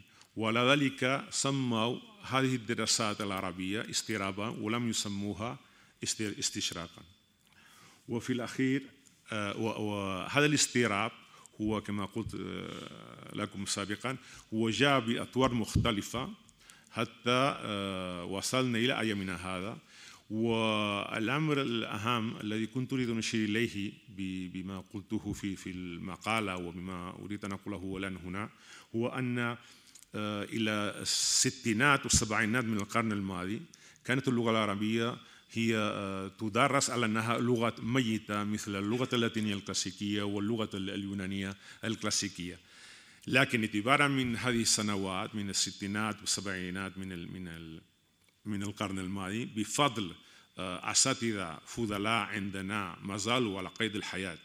مثل الدكتور مارتينيز مونتابيز مثل الدكتور فيدريكو كورينتي صارت العربيه هي مدروسه على انها لغه حيه وإذا كان هناك الآن من ممثلي الأساتذة الأسبان الذين يدرسون في الجامعة من الذين كما أنتم لاحظتم من يجيد العربية ويتقنها وممكن أن يلقي محاضرة وكلمة بالعربية وأن يكتب وأن يؤلف مقالة وكتابا كاملا بالعربية فهو الفضل هو عائد إلى هؤلاء الرواد الذين ذهبوا إلى البلدان العربية تمكنوا من اللغة العربية وجاءوا إلينا ودرسونا اللغة العربية أنها هي لغة حية.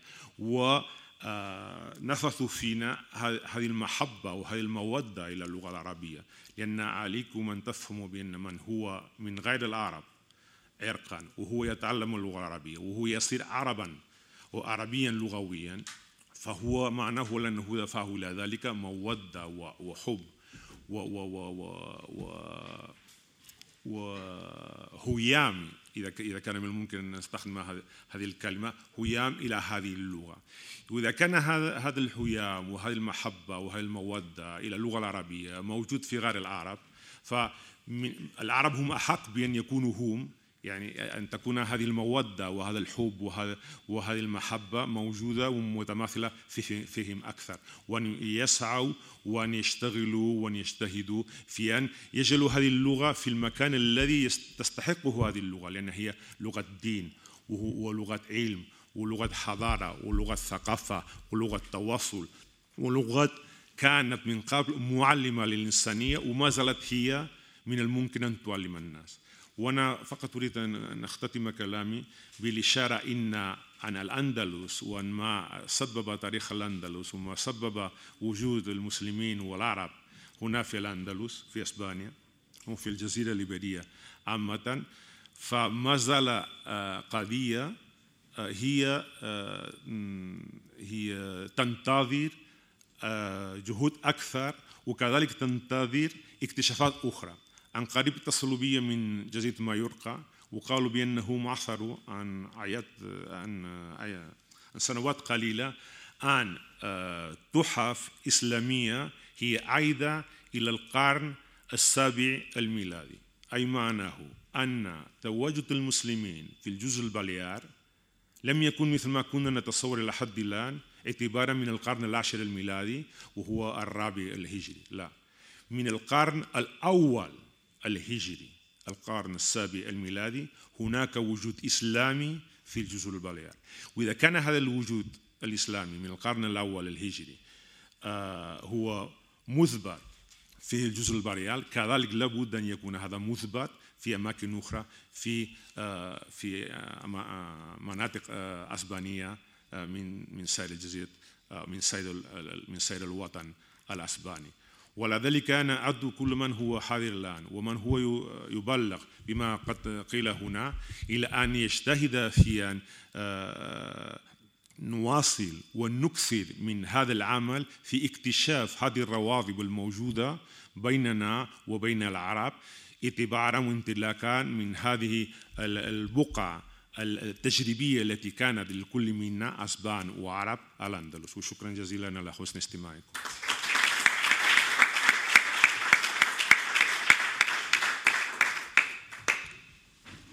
شكرا سعادة الدكتور نيكولاس على هذه المعلومات القيمة جدا وعلى كمية الحب الذي تحمله لهذه اللغة آه، العظيمة.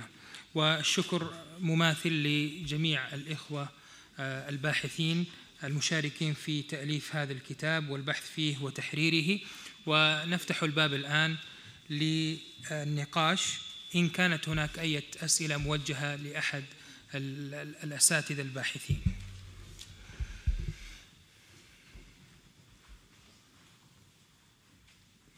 تفضل الدكتور اشار الدكتور بناتي واكد عليه برضه الدكتور نيكولاس بخصوص وجود نقوش آه، عثر عليها نقوش عربيه. اي. فهل بالامكان يوضح النقوش هل هي نقوش صخريه أو ورقيه؟ بالنسبة للنقوش هل هي اثريه كانت؟ شكرا.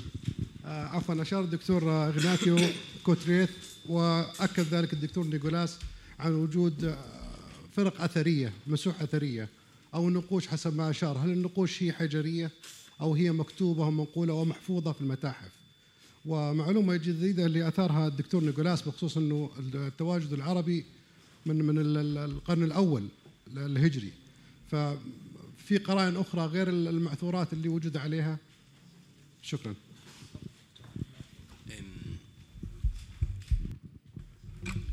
غالبا ما تكون هذه المنقوشات وهذه النقوش الكتابية المكتوبة موجودة على جدران المباني المدنية إن صح التعبير مثلا في قصر الحمراء وفي قصر إشبيلية وفي غيرهما من هذه المباني والقصور التي بنيت خصوصا في المناطق الجنوبية. وأيضا لدينا منقوشات كثيرة إلى حد ما آه، كتبت على شواهد القبور وهذه الأثار وغيرها من كتابات مكتوبة على آلات زينة أو تزيينية هي موجودة غالبا في المتاحف ومن الممكن زيارتها سواء كانت في مدينة المارية أو ملقا أو حتى في المتحف هنا عندنا في مدريد عندهم تحف قيمة جدا وذات قيمة كبيرة. وكذلك تم العثور على بعض التحف وبعض الأثار المكتوب عليها نقوش عربية موجودة هنا في مدريد. وتم انتشال هذه الأثار في أوقات سابقة ووضع ما استطاع السبيل إليه من الحفاظ عليه في هذه المتاحف وفي أماكن رئيسية من الحمراء إلى أماكن أخرى. في في المناطق الإسبانية المختلفة. كنا نتمنى لو كانت هذه الآثار أكثر وأكثر غزارة ولكنها متبقية ومن الممكن أن أن تقدم لنا هذه الآثار رؤية ولمحة واسعة عما كان الأمر عليه في أيام الأندلس. وما تفضل به الأستاذ نيكولاس مهم جدا لأن هذا يشير إلى وجود عدد لا بأس به من الآثار ما زالت مطمورة تحت الأرض أو في أماكن مجهولة ولذلك يستحسن أن تستمر التنقيبات والحفريات الموجودة في بعض المناطق بحثا عن هذه الآثار التي كما كما قال الأستاذ من الممكن أن تحدد لنا تحديدا صادقا وبليغا عن التاريخ الأصلي والنقطة بداية الوجود العربي الإسلامي في في مناطق الأندلس. بالنسبة لهذه النقوش التي تحدثت عنها فهي موجودة في أختام. في أختام هي عايدة إلى القرن السابع الميلادي أو الهجري وهي وجدت مع مجموعة من التحف الأخرى هي من من الفن البيزنطي. التي هي كذلك كلها عايدة إلى القرن الأول الهجري السابع الميلادي. ونحن على ونحن الآن في في طور البحث فيها وتحليلها. إذا توجد أي أسئلة أخرى تفضل أستاذ سعيد. السلام عليكم ورحمة الله. بالنسبة للباحثين الأسبان هل يؤرخ لدخول اللغة العربية إلى جزيرة إيبيريا هل يؤرخ من تاريخ دخول المسلمين من أول دخول في سنة 91 هجرية و92 أم يؤرخ مع بداية الدولة الأموية في الأندلس؟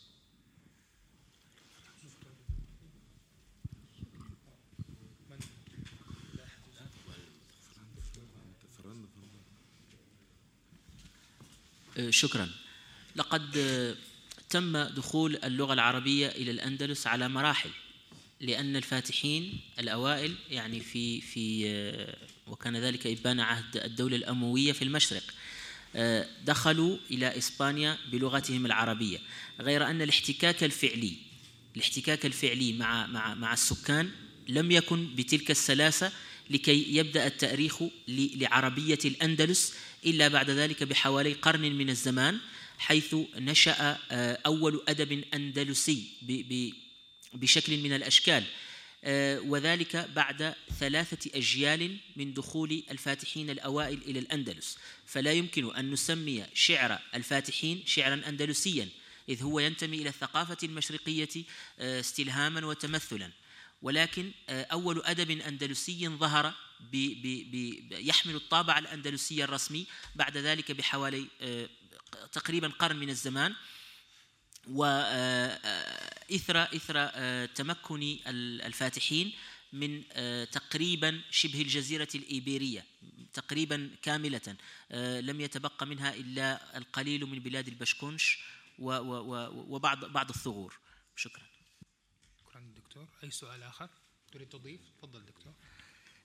هناك دراسة أعدها ونشرها الأستاذ فيدريكو كورينتي وهو متخصص في تاريخ اللغة العربية في الأندلس. تقول هذه الدراسة أن التحول يعني اللغوي الموجود في الجزيرة الإيبيرية عند وصول الفاتحين العرب هذا التحول كان بمثابة معجزة.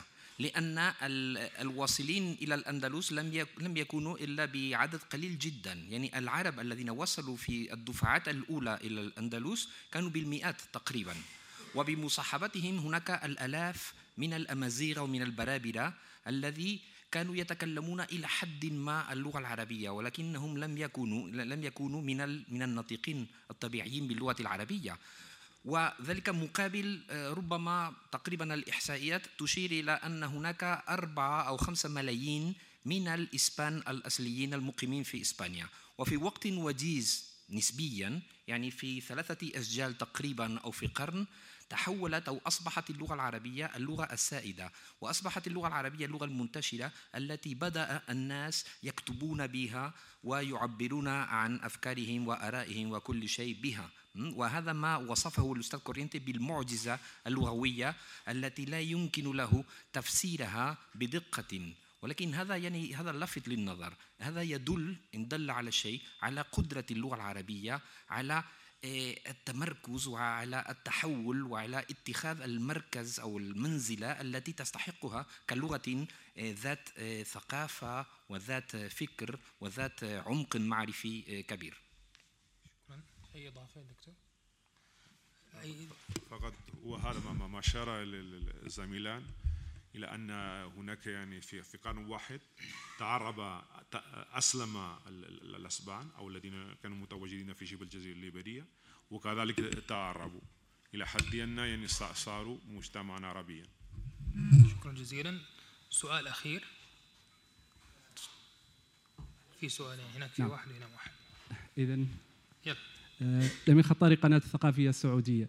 يجمع كثيرون على ضعف الاهتمام يعني في المناهج التعليمية الإسبانية باللغة العربية والتاريخ التواجد العربي بشكل عام في إسبانيا. إلى أي حد وسؤال موجه لدكاترة إلى أي حد يمكن أن يكون لكتاب مثل الكتاب الذي تشرفون عليه من إسهام في تطوير يعني الاهتمام بالمناهج العربية آه، في إسبانيا وأيضا محاولة يعني محو بعض آه، آه، المغلوطات حول الفهم يعني حول الحقبة الأندلسية العربية وتحويل هذا التواجد إلى أثر ثقافي أكثر منه إشكالية كما ينظر إليه في بعض المناهج في إسبانيا. شكرا. بسم الله الرحمن الرحيم. شكرا جزيلا. بالنسبة آه، آه، يعني السؤال ذو شقين. بالنسبة لي آه، ما يتعلق بتدريس اللغة العربية في الجامعات الإسبانية فهذا التدريس إذا نظرنا إلى إحصائياته يعني على على على مستوى الإحصائيات وعلى مستوى التنوع في التوزع أو في في في ملامسة جميع جهات إسبانيا فهو موجود. وأعطي مثالين فقط أن اللغة العربية هي اللغة الأجنبية الأولى بين قوسين في كل من جامعتي غرناطة وبرشلونة. ولكن إذا نظرنا إلى نتائج هذا فتبقى دون دون دون المتناسق مع مع مع الإحصائيات. هذا هذا الشق الأول. الشق الثاني هو الدور الكتاب. الكتاب قبل ذلك لقد ضرب بيننا وبين الملمح الثقافي العربي في إسبانيا بسور له باب فباطنه فيه الحنين لهذا التراث بكل غناه وما يحتوي من من ذخائر ومكنونات وظاهره فيه عزوفنا عن ملامسة هذه هذه عن ملامسة فتح هذا الباب. باب السور هو علاقتنا بالمراكز البحثية الإسبانية، علاقتنا أتحدث عن العلاقات العربية سواء الرسمية يعني على مستوى الملحقيات الثقافية كما قامت بها الملحقية الثقافية السعودية مشكورة اليوم أو على مستوى الجامعات والمراكز البحثية والهيئات العلمية في الدول العربية، هي التي عليها أن تفتح هذا الباب. الكتاب اليوم يمكن أن يكون مفتاحا لهذا الباب أو آه، قوة آه، يلج منها بعض النور إلى إلى إلى داخل السور. آه، كي نفتحه فهو لبنة في صرح آه، في صرح العلاقات العربية الإسبانية من جهة ولبنة أيضا في صرح تأسيس هوية عربية إسبانية جديدة.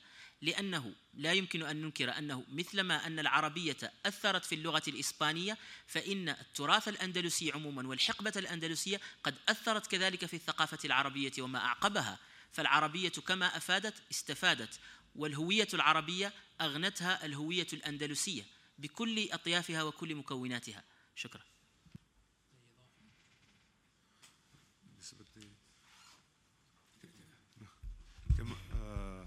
كما تفضل الدكتور إغناثيو وتيري تيران. الحقيقة هذا الكتاب هو موجه إلى العرب. ولا ولا لكي يعرفوا آه، مدى آه، اهتمام غير العرب غير الناطقين بالعربية بلغتهم. وإذا كنا نريد ان نوجه ان أن نكثر من الاهتمام ان ان أن نزيد اهتمام غير الناطقين بالعربية باللغة العربية فعلينا أن ننشر الكتب بلغتهم. نشرح فيها كل ما يتعلق باللغة العربية مما نحن نريد أن نقدم منها. وعلى ذلك أريد أن أضيف إلى ما قد قاله الدكتور آه، معلينين إلى أن نحن نفتقد إلى وجود مشاريع آه، تتناول هذه آه، تقديم ونشر اللغة العربية بين غير الناطقين بها. وهذا غير موجود. لا نجد دعم من المؤسسات العربية ولا من من الدول العربية إلى كل من يشتغل ويجتهد في هذا الميدان في في أسبانيا على وجه الخصوص. وهذا ممكن والإخوان الأساتذة هم شهود على ذلك. فنحن يعني أعتقد أن ممكن أن نتحدث عن الجميع أن نحن ندعو الجهات المسؤولة عن عن اللغة العربية في البلدان العربية في الدول العربية إلى أن يدعموا أكثر تدعم هذه الجهات أن تدعم أكثر هذه الجهود الخاصة أو المؤسساتية الموجودة في البلدان الأوروبية وعلى وجه الخصوص في أسبانيا لكي نكثر من الناطقين بالعربية من المهتمين بالعربية ومن البحوث المتعلقة باللغة العربية. شكرا جزيلا.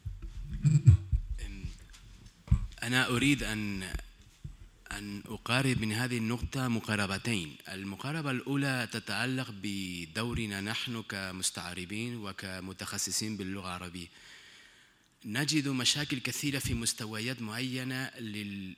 هذا الرأي الخاص. لا أعرف هل يمثل رأي الآخرين. ولكن إلى حد ما نجد الطلبة غير قادرين على المضي قدما في المجال المهني.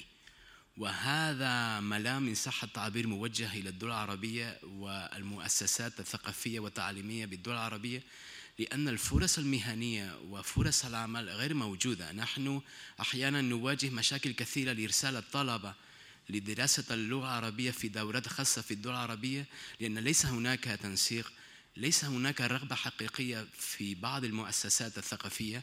نجد مشاكل كثيرة للحصول حتى على تأشيرات والسماح للطلبة بالذهاب إلى هناك. وهذا يجعل الطالب الذي يصل إلى مستوى معين يجعله يحس بالإحباط إنه يواجه صعوبات كثيرة للذهاب. وأنا لا أقول للسياحة ولا أقول للسياحة أو للزيارة عفوا. أقول للدراسة في هذه الدول والتعرف على هذه المجتمعات المجتمعات العربية عن كثب. زيد على ذلك مشاكل سياسية ومشاكل أمنية نحن في غنى عن التطرق إليها ولكن هناك الدول العربية الحمد لله تتمتع بأوضاع بأوضاع أمنية مستدبة لحد ما ونجد هذه المشاكل. هذا كما قلت يجعل الطالب يحس بنوع من من أنه لا يستطيع المضي قدما. ونحن بدورنا إمكانياتنا محدودة فيما يتعلق بتعزيز الرسالة و والمضي قدما في تدريس هذه اللغة العربية. طبعا المسؤولية تقع علينا من سوء التدريس وقلة الساعات المستخدمة ولما لا نقول ذلك آه، رغبة الكثير من زملائنا عن اللغة العربية. يعني نجد الكثير من المستعربين وللأسف الشديد ما زالوا آه، يصابون باللكنة وبشيء من لا أعرف كيف أسميه من من الخوف من اللغة العربية. ونراهم لا يستخدمون اللغة العربية كتابة وحديثا وهذا يؤثر تأثيرا كبيرا في مجالنا. على سبيل المثال دائما عندما تصدر الجامعات ووزارة الداخلية والثقافة القوائم المتعلقة بال بالإجازات والدراسات الأكثر شعبية في إسبانيا دائما يذكرون أن فقه اللغة العربية والدراسات العربية من أقل الدراسات والاختصاصات التي تنتج أناسا يجدون عملا في سوق العمل ولذلك نسبة البطالة عندهم مرتفعة. هذه مسؤوليتنا لأننا لا نفتح الطرق ولكن أيضا نحتاج إلى هذه المساعدة حتى يكون هناك تلاقح. وأنا أقول هذا الكلام لأننا في جامعة أوتونوما كما فصل الأستاذ نيكولاس في فصله الكريم العظيم جدا آه، نحن نتعاون مع لغتين أخريين اللغة اليابانية واللغة الصينية. وأنا أحسدهم وأغبطهم في أن واحد لأن هؤلاء يرسلون الطلبة إلى بلدانهم ويقدمون لهم المساعدات المالية ويقدمون ويفتحون لهم المجال في الشركات اليابانية والصينية ونحن نجد هذه المشاكل الكثيرة. المقاربة الثانية تتعلق بالمسألة الإيديولوجية. هذا في إسبانيا وطبعا هذا الموضوع يعرفه الذين يسكنون في ظهرانينا من الإخوة العرب. مسألة الأندلس ما زالت مسألة خلافية. حتى الآن لم نجد للأسف الشديد إلى نقطة إجماع فيما يتعلق بموقفنا من الأندلس. وهناك من يؤدلج هذه المسألة وأنا أريد أن أشدد على هذه النقطة. أعتقد أننا معشر مؤلفي هذا الكتاب. كنا نريد أن نبقى بعيدين عن المسألة المسألة الإيديولوجية. وهل الأندلس كانت قدوة ونموذجا للتعايش ولتلاقح الحضارات وكل ما يقال أو كانت مرحلة أجبرت أو أجبرت الأسبان على التغلب عليها. هناك مدرسة تقول أن الأندلس كانت نقطة سوداء في تاريخ إسبانيا وأن الحضارة الإسبانية الحديثة بنيت على الانقلاب على هذه الحقبة. طبعا هذا يتخالف ويتعارض مع الآراء الكثيرين من الباحثين والذين درسوا الأندلس. ولكن هذه مسألة نحاول أن نخرج من هذه الحلقة المفرغة التي ما زلنا فيها. هل تمثل الأندلس كذا؟ هل لا تمثل الأندلس كذا؟ بين الفين والأخرى نسمع بعض الجماعات المنحرفة الضالة التي تتحدث عن أمجاد الأندلس واستعادة الأندلس للأمة الإسلامية. هؤلاء أيضا يحرفون المعنى الأصلي للأندلس ولذلك نحن في معركة إيديولوجية لا نريدها ولكن السياق في كثير من الأحيان يجبرنا على الخوض في هذه المعارك الكلامية التي لا تفيدنا لأن الحضارة الأندلسية ماثلة وهي موجودة وهي تقدم لنا العبر والدراسات التي من الممكن أن نستفيد منها الكثير إن كنا نعرف ماذا من الممكن أن نجد فيها.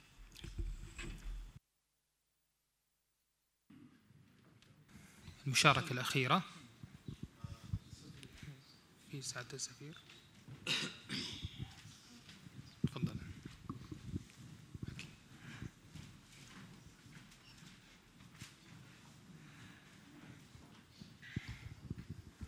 السلام عليكم. آه، شكرا جزيلا على هذه الندوة القيمة وهذا الاستعراض الذي استفدنا منه كثيرا. ما أثاره الدكتور إغناثيو حول التدريب وإتاحة الفرص لطلاب اللغة العربية آه، في البلدان العربية. هنالك معهد آه، لتدريس اللغة العربية لغير الناطقين بها يتبع لجامعة الدول العربية.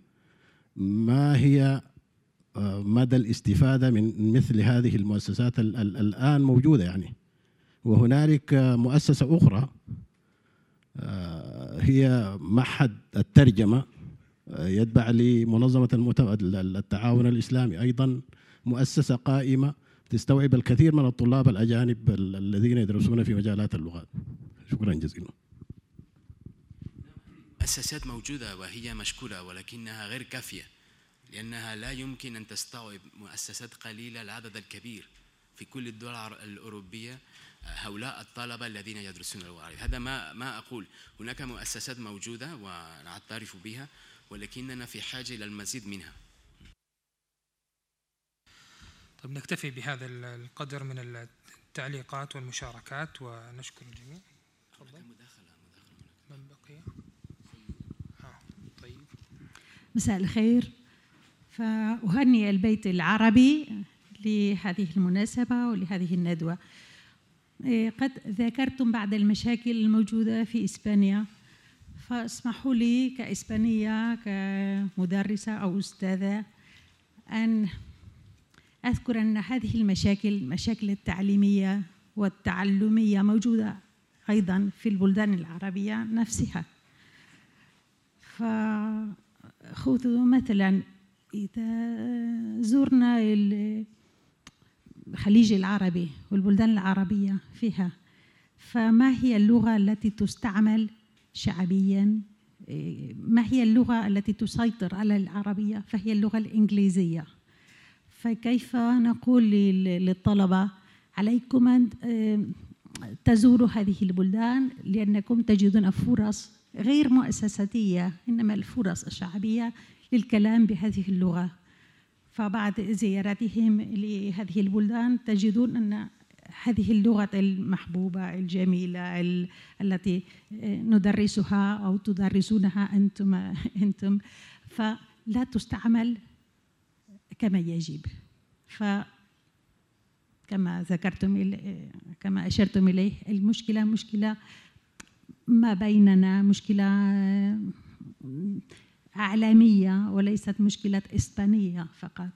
والإشارة الثانية أو الأخيرة اسمحوا لي فهي أننا نضاف في إسبانيا منذ زمن طويل منذ أيام أو سنوات طويلة عن فكرة إدخال تعليم اللغة العربية في الثانوية في المرحلة الثانوية ليست كلغة للمغتربين للاجئين للقادمين من البلدان العربية إنما كأي لغة أخرى أجنبية موجودة كالفرنسية أو الإنجليزية بشكل إيه، اختياري لا أقول إجباري.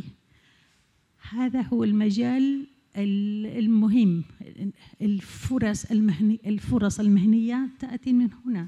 هذا هو المجال الذي يحتاج إلى مساعدة حقيقية. فشكرا على حسن استماعكم. نشكرك على هذا التعليق ونكتفي بهذا القدر من المشاركات. أدعو سعادة الأستاذ بندر بن فهد الجويعي إلى المنصة لتوزيع الهدايا والدروع. درع مقدم من الملحقية الثقافية السعودية في مدريد لسمو سفير خادم الحرمين الشريفين سمو السفير الأمير منصور بن خالد آل سعود يتفضل مشكورا.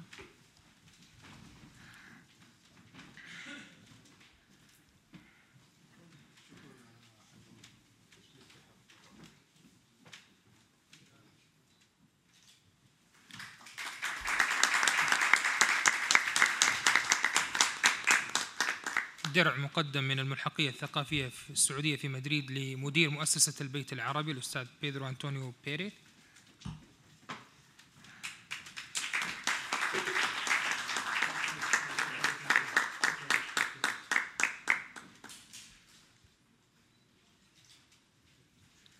درع مقدم من الملحقية الثقافية السعودية في مدريد لمركز الملك عبد الله بن عبد العزيز الدولي لخدمة اللغة العربية. تسلمه الأستاذ محمد بن صالح المبارك.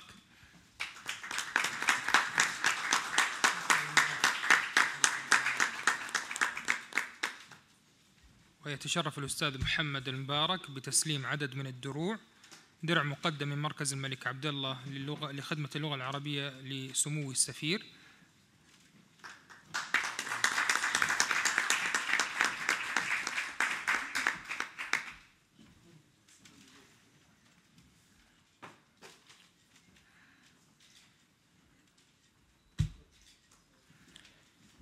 درع مقدم من مركز الملك عبد الله بن عبد العزيز الدولي لخدمة اللغة العربية لمدير مؤسسة البيت العربي.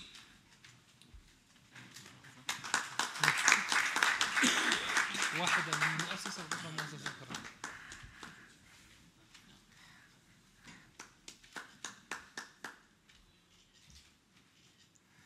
درع مقدم من مركز الملك عبد الله لخدمة اللغة العربية لسعادة الملحق الثقافي السعودي الأستاذ بندر الجويعي.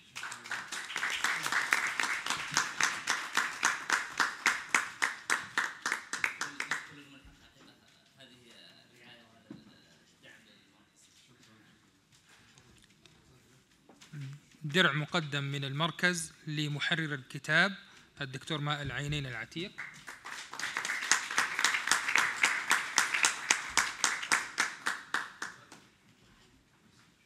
درع مقدم من مركز الملك عبد الله لخدمة اللغة العربية للدكتور إغناثيو غوتيريث ديتران.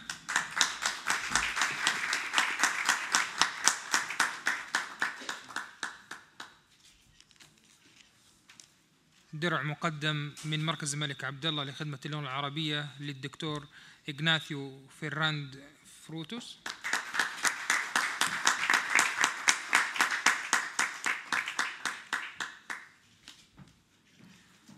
وأخيرا درع مقدم من مركز الملك عبد الله بن عبد العزيز لخدمة اللغة العربية للدكتور نيكولاس نيبوت.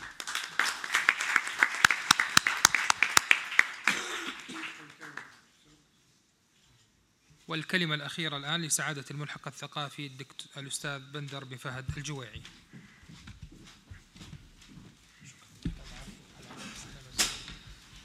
آه، ختاما أتوجه بالشكر الجزيل لسمو سفير خادم الحرمين الشريفين في أسبانيا سمو الامير منصور بن خالد آل سعود على حضوره ورعايته لهذه الندوة والشكر للبيت العربي على تعاونه البناء في استضافة هذه الندوة. كما أتوجه بالشكر والتقدير لمركز الملك عبد الله بن عبد العزيز الدولي لخدمة اللغة العربية على تعاونه في التنسيق والتنظيم لهذه الفعالية.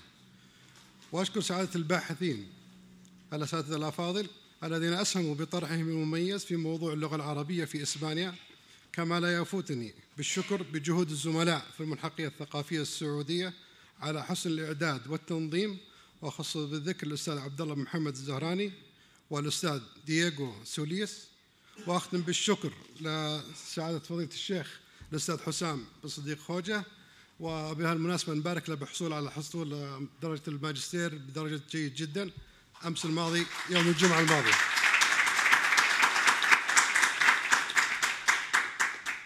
وبهذه المناسبة تفضل سعادة السفير وضيوفك الكرام للسعادة السفراء والأساتذة الفضلاء للتناول مأدبة للعشاء بهذه المناسبة والحضور الكرام الجميع تفضل أسفل.